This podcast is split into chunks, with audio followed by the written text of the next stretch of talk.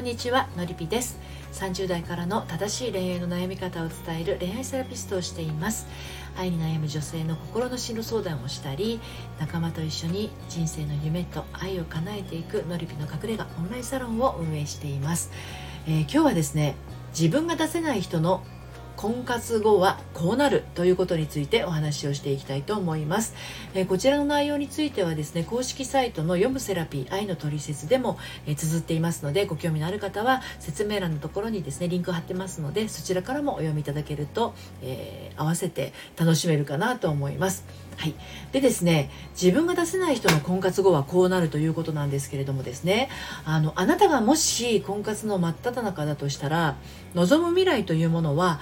えーと、結婚当初のみの幸せでしょうか？それとも生涯通じての心から喜びにあふれた暮らしでしょうか？っていうことなんですね。で婚活の目的っていうのはあの結婚ですよね、うん、でも結婚っていうのは日常生活なんですよ。でねその日常生活で自分を出せないとなるとですねあのカラフルな日常生活じゃなくってモノクロの日常生活がねやってくるようなもんなんですよね。ですのであのこう婚活の段階で自分が出せないとなると当然この結婚してからもですね自分が出せないっていうことがあの可能性としてですね非常に高い確率で起こりうるわけなんですよね。であなたの周りにいるその結婚している人を見てみてほしいんですよ。あのご主人に甘えたりこういつも楽しそうで幸せに満ち溢れているような感じがします？周りにいるご友人っていかがでしょうかね？あの新婚のうちはねそうだったとしてもやがて旦那さんへの文句ねあの愚痴そういったものが多くなってくる人っていませんか？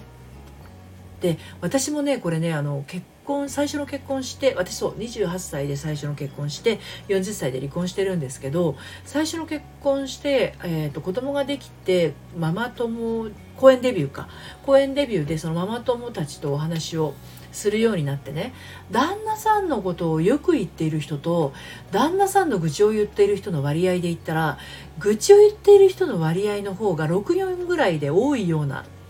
73ぐらいかな。多いような気がするんですよね。うん。そうなんですよ。意外とね。そう。だからもし本当になんだろうな。結婚当初のみの幸せを考えてるのか、まあ、それとも生涯通じてその結婚生活に喜びを感じていたいのかっていうところって大きく変わってくると思うんですよね。うん、だからまああの婚活の先に結婚ってやっぱりあるので婚活の段階でこう自分を出せないでいるっていうことはあの結婚した先でね文句とか愚痴っていうのがね出てきやすくなっちゃうんじゃないかなって思うんですよねあの公園のママ友たちの話を聞いてると8割そんな感じだというふうに私は感じています。はい、であの結婚しようって決めた時からねこれまでの私をもっとちゃんとしようみたいなそういう誓いを立てて婚活をね始めする始めようとする人ってたまにいらっしゃるんですけどね。もうね本当にねそれはねやめた方がいいです。不幸の始まりです。それって何て言うのかな。こんな私じゃ結婚できないとかあのこんな私を好きになってくれる人なんていないとかこんな私は価値がないとかこんな私が愛されるわけがないっていうそういう自分を否定することであの自分の内側がねどんどんしおれてっちゃうんですよね。これまでの私をもっとちゃんとしようっていうことはこれまでの私はちゃんとしてないってことじゃないですか。でそのちゃんとしようとするっていうことよりも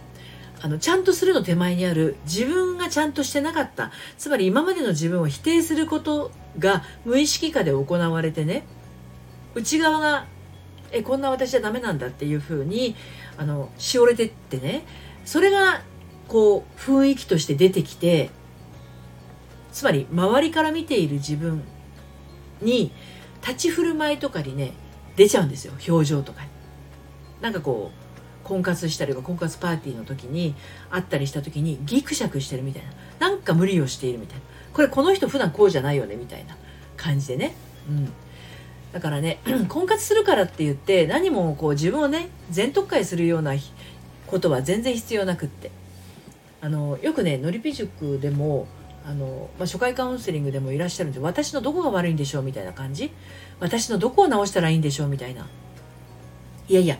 全然直さなくていいんじゃないって思うわけですよ。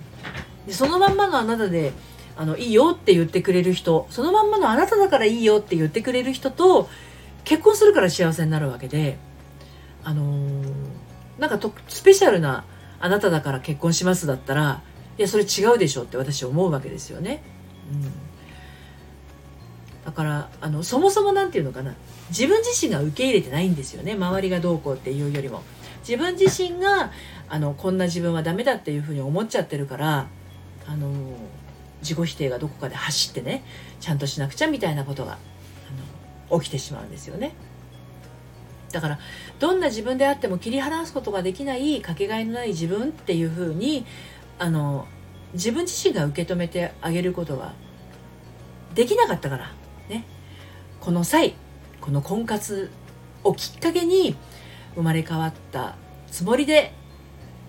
婚活したいなって思ってるのかもしれないんですけどね。うん、だけど先を最初にお話した通り結婚っていうのは日常生活なんですよ。で日常生活っていうのはあの生きてきた中でこう培ってきた習慣から生まれたものですよね。だから思いだけ変えようとしてもね苦しいだけなんですよね。ちゃんとしようっていう思い思ったとしても人の習慣ってそんな簡単に変わらないじゃないですか。だから苦しくなっちゃうんですよね。うんでそもそもなんだけどねなんでこうありのままの自分じゃダメなのかっていうところなんですよね。うん、これはねあの自分に対してねあの納得してないんですよ自分が。これね自分に対して納得ができないっていうことはあの今まで生きてきた中で比較対象が自分じゃなくてね他人に置いてるからなんですよね。うんで他人を比較対象に置いちゃうとあの自分にないものを探しては比較して落ち込むっていうことが起きやすいんですよ。でない自分を責めちゃうっていうことが起き起きがち起きがちなんですね。これだとねあのどうしてもやっぱり自分が自分をいじめているような形になっちゃうんですよね。自分が自分に罰をつけてしまうっていうことが起きちゃうんですよ。だからその自分を否定するっていうのはあのいつから始まったかっていうのを探ってあげるのが早いんですよね。誰かあなたのことを否定する人が今までにあなた以外にいましたかってなんかもう自分を責めているとしたらその否定の言葉って誰の声の感じがしますかっていうところですよね。でおぎゃーってね赤ちゃんが生まれた時はありのままの姿でこの世に舞い降りてでありのままの感情を出しながら成長してきたはずなんですよね。だけどいつしかどこかであのこんな私じゃ愛されないと感じてね封印してしまったきっかけがあるんですよ。なんかやりたいもやりたいことを我慢したりとか欲しいものを我慢したりとかねでそういう我慢をねどのタイミングで覚えてきたのかなっていうことなんですよね。まあでも確かに我慢することってね大事なことでもあるんですよ。だけど我慢しなくてもいいような場面でも我慢していたらもうそれは当然苦しいわけですよね。だって本来我慢する必要がない場面でも我慢をしてるわけだからね、うん、であの人がねこうやって生きていく中であの我慢することとそれからわがままになることを行ったり来たりしながらね人生を歩いていくわけなんだけどあの楽にこう楽しく人生を歩いていきたかったらあのねいい人でいることをね真っ先に捨てることですね、うん、結婚はね日常生活。なのであのいい時も悪い時もあるわけですよ。ご機嫌がいい時も悪い時もあれば体調がいい時も悪い時もあるわけですよね。でそれを我慢したり無理したりね、自分を取り繕ったりっていうことをやってたらもう結末は見えていますよ。辛い。もうね疲れ切ってね破綻しちゃうんですよ。自分が破綻しちゃいますまず、うん、でもねなんかこう疲れてることにすら気づかないででもなんか辛いななんか面白くないな